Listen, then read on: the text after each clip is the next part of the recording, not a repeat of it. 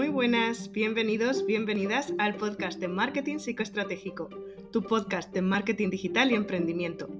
Soy Neva IBR y estoy súper feliz de compartir contigo mis experiencias y conocimientos como emprendedora de servicios online.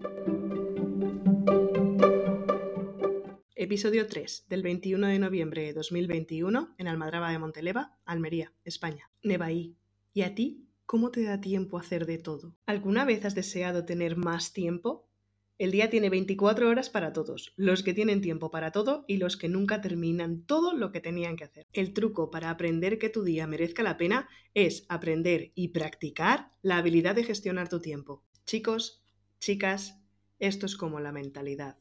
24, 7, 3, 6, 5. No es cuestión de cantidad de horas, sino de lo bien o lo mal que las gestionas. Yo defino la productividad como la rentabilidad del tiempo, aunque una definición oficial sería la relación entre los resultados que obtienes y el tiempo que inviertes. Ahora dime, ¿te ha pasado eso de haber terminado el día y decir, no me ha dado tiempo a hacer nada? Y realmente no significa que no hayas hecho nada, sino que las cosas que has hecho no te acercaban al objetivo final. Son tareas sin importancia. Sí, vale, Nevaí, pero danos el truco ya. Vale, vale. De aquí os recomiendo un vídeo que se llama Seven Big Rocks, Siete Piedras Grandes. Es un buen resumen del libro de los siete hábitos de la gente altamente efectiva de Stephen Covey. Os voy a dejar el enlace de uno de los vídeos, porque hay un montón, en las notas de este episodio. Seguramente muchos ya lo hayáis visto. Pero bueno, Vamos con un breve, breve resumen. Básicamente lo que nos quiere decir es que pongamos las cosas importantes de tu vida primero y después llenas el resto del tiempo con pequeñas tareas. Vamos a pasarlo a un caso práctico. Imaginemos que tenemos tres piedras importantes, ya no siete, tres. Uno sería, por ejemplo, para mí, mi proyecto y mis clientes. Otro sería la vida social, vida familiar. Y otro muy importante, la salud y el bienestar. En mi día a día Ninguno de esos tres bloques puede faltar. Si falta uno, me voy con esa sensación que comentaba al principio. hoy no me ha dado tiempo a hacer nada. Y es mentira. He hecho un montón de cosas, he hecho un montón de pequeñas tareas que son con las que tenemos que rellenar el resto del tiempo, pero que ninguna me ha acercado al crecimiento de mi proyecto, a mi vida social o a mi bienestar. Suena coherente, ¿no? Desde aquí te lanzo una pregunta. ¿Cuáles son tus rocas más importantes, tus imprescindibles. No hace falta que sean siete, ni siquiera que sean tres. Ponte las que quieras. Teorías hay muchísimas, pero la tuya, la que a ti realmente te funcione, esa será la válida para ti. Ojo, dato. Hay muchas cosas que son pequeñas en cuanto a objetivos, pero que nos pueden ocupar prácticamente todo el día, como por ejemplo un diseño en Canva. Y os cuento una anécdota. Algunos de los diseños de las carátulas de este podcast me han costado muchísimas más horas de las que yo tenía planificados. De hecho, tenía una hora planificado para hacer estas cosas y me he tirado por lo menos cuatro. ¿Por qué se debe esto?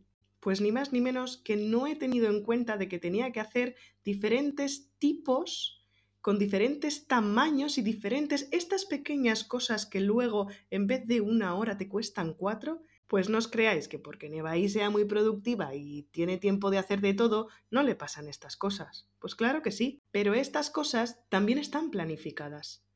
Estas cosas las planifico con ambientes buca, pero eso lo dejamos para otro día, porque si no este audio será mucho más largo de lo que os gustaría. Volviendo a nuestras rocas. Ahora que ya habrás pensado cuáles son tus rocas más importantes, cuáles son los aspectos más importantes de tu vida, tenemos que aprender a priorizarlos. ¿Cómo los priorizas? Lo bien o lo mal, que definas tus rocas y lo bien o lo mal, que los planifiques y los priorices, es el resultado de tu productividad. Hazte una pregunta. Bueno, hazte un montón de preguntas. ¿Qué es lo que quieres conseguir hoy? ¿Por qué quieres conseguir eso? ¿Hacia dónde te lleva? ¿Realmente te lleva hacia el objetivo que quieres conseguir de aquí a tres meses? Pongamos otro ejemplo práctico. Estamos planificando un lanzamiento, que como no tiene cosas que hacer, pues bueno, ¿para qué me voy a poner a pensar en las automatizaciones si no tengo los emails escritos? ¿Para qué me voy a poner a escribir los emails si no sé lo que quiero contar ni lo que quiero decir en el hipotético caso de que haya una masterclass de por medio? ¿Quiero hacer una masterclass o quiero hacer un directo? O, no quiero hacer nada? O del tema de lanzamientos también hablaremos otro día, no os preocupéis. Priorizar y definir los objetivos que quieres conseguir con ese lanzamiento te va a decir qué tareas son más importantes o menos importantes para poder poner las rocas de tu lanzamiento, para saber que cuando termine el día yo haya hecho por lo menos una o dos tareas o media, si es muy grande, como un diseño web completo, por ejemplo, para irme a la cama y decir, ¡Puah! Hoy lo he petado. Con este episodio, aparte del link del vídeo, te voy a dejar una infografía que hice hace mucho tiempo para mí. Es como la metodología que yo uso para organizar todas mis tareas. Te recuerdo que no estoy aquí para ofrecer verdades absolutas, simplemente que a mí me funciona y oye, si os funciona a vosotros, ya me podré ir a la cama diciendo, hoy lo he petado. Es una metodología simplificada y modificada del método Get Things Done de David Allen. Si puedes, coge papel y boli. Antes que nada, se trabaja por bloques de horas. Yo, por ejemplo, sé que más de dos horas no puedo tener el culo pegado a la silla. Por lo tanto, voy a planificarme tareas de dos horas en dos horas. Otro aspecto importante es saber cómo tienes la energía en cada momento del día. Hay gente que por las mañanas les cuesta mucho más concentrarse y hay gente que por las tardes son puros zombies. Eso ya es una cosa de autoconocimiento y autoobservación. Y por último, otra cosa a tener en cuenta es hay que planificar cada día. Los que me conocen lo saben. Soy la reina de las fechas. A mí me pones fecha y hora. Y no me vengas diciendo, quiero lanzar. Vale, ¿qué día lanzamos? Ay, no lo sé, vamos a ir haciendo y ya si eso, cuando tengamos las cosas hechas, lanzamos. No. Así, no. Entonces, empezamos estableciendo un objetivo. Quiero lanzar, por ejemplo, ya que estamos con este. Hacemos el objetivo SMART. ¿Qué fecha? ¿Qué hora? ¿Qué queremos vender? ¿Cuánto queremos conseguir? ¿Cómo lo queremos hacer? Todo eso es un objetivo solamente. Entonces ha llegado el momento de dividir todo en tareas. Y aquí es cuando nos viene el agobio. ¿Todo esto es lo que hay que hacer? ¿Cuánta gente me ha venido? ¿Lanzar? No, no, no, no, no, no. No, no, no, no, no. Me entra la ansiedad solo de pensar que tengo que lanzar. Pues bien, lo primero que vamos a hacer es capturar. Básicamente es poner todas las tareas que tenemos que hacer, absolutamente todas. Las grandes, las pequeñas, las absurdas, todas en una lista. A esto se le llama vaciar la bandeja de entrada. Todas las ideas que tengas por un papel, las notas del Google Keep o de cualquier POSIT, los WhatsApps de tus clientes o de tus amigos o colaboradores, los emails, las llamadas, los telegrams, los mensajes en directo del Instagram, las cartas, si es que todavía recibimos alguna carta, todo, absolutamente todo lo pones en una misma lista.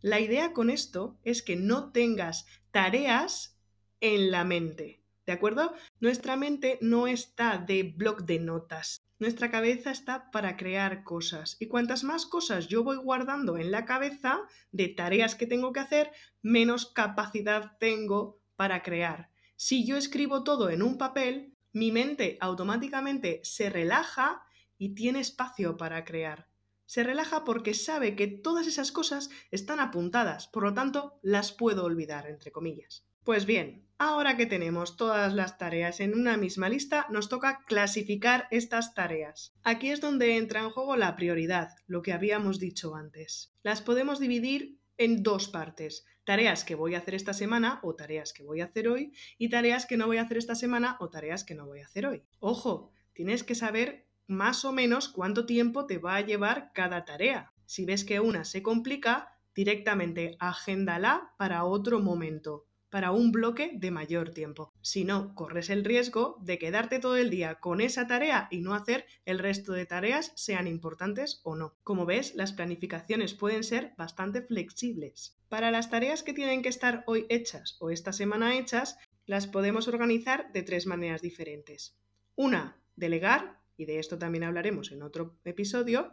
Dos, las programamos, y ahora hablaremos de este punto. Y tres, la regla de los dos minutos. Esta regla lo que nos viene a decir es que si me va a costar más apuntar, clasificar y completar la tarea que hacerla directamente, la hago ya. No voy a perder el tiempo en apuntarla. Pero ojo, dos minutos exactos, 120 segundos. Como tardes un poquito más, para y métela en el saco de la lista de tareas. Si no, corres el riesgo de despriorizar las tareas importantes y perder el tiempo con esta que iba a durar solamente dos minutos. Y pasamos ya a la última parte, a la tercera, completar las tareas, ponerles fecha y hora. De esto ya hemos hablado. Ahora, ¿cómo les pongo la fecha y la hora? ¿Cómo sé qué fecha y qué hora es la buena para hacer estas tareas? Pues bien, aparte de la energía que ya lo hemos hablado antes, puedes dividirlas en contexto o en tiempo. El contexto es básicamente si lo puedes hacer en cualquier momento, en cualquiera de los bloques de cualquier día, o si requieres de un equipo específico o de una reunión de equipo. Y el tiempo es si se acaba en un bloque de tiempo o esa tarea es tan grande que ocupa más de un bloque de tu tiempo. Y hasta aquí. Por hoy creo que es suficiente. Entiendo que esto puede ser una auténtica locura la primera vez que lo escuches, pero te invito a que vuelvas a escuchar este episodio con la infografía delante. Verás que se hace muchísimo más sencillo. Y ahora que ya más o menos sabes cuánta energía tienes en cada hora del día y cómo priorizar tus grandes rocas, ¿qué crees que puedes mejorar esta semana? Nos escuchamos el domingo que viene. Si te ha gustado este episodio, puedes suscribirte a mi canal de YouTube, seguirme en Spotify o suscribirte en la newsletter de nevaibr.com para que cada domingo te envíe el episodio nuevo de la semana. Gracias por estar al otro lado.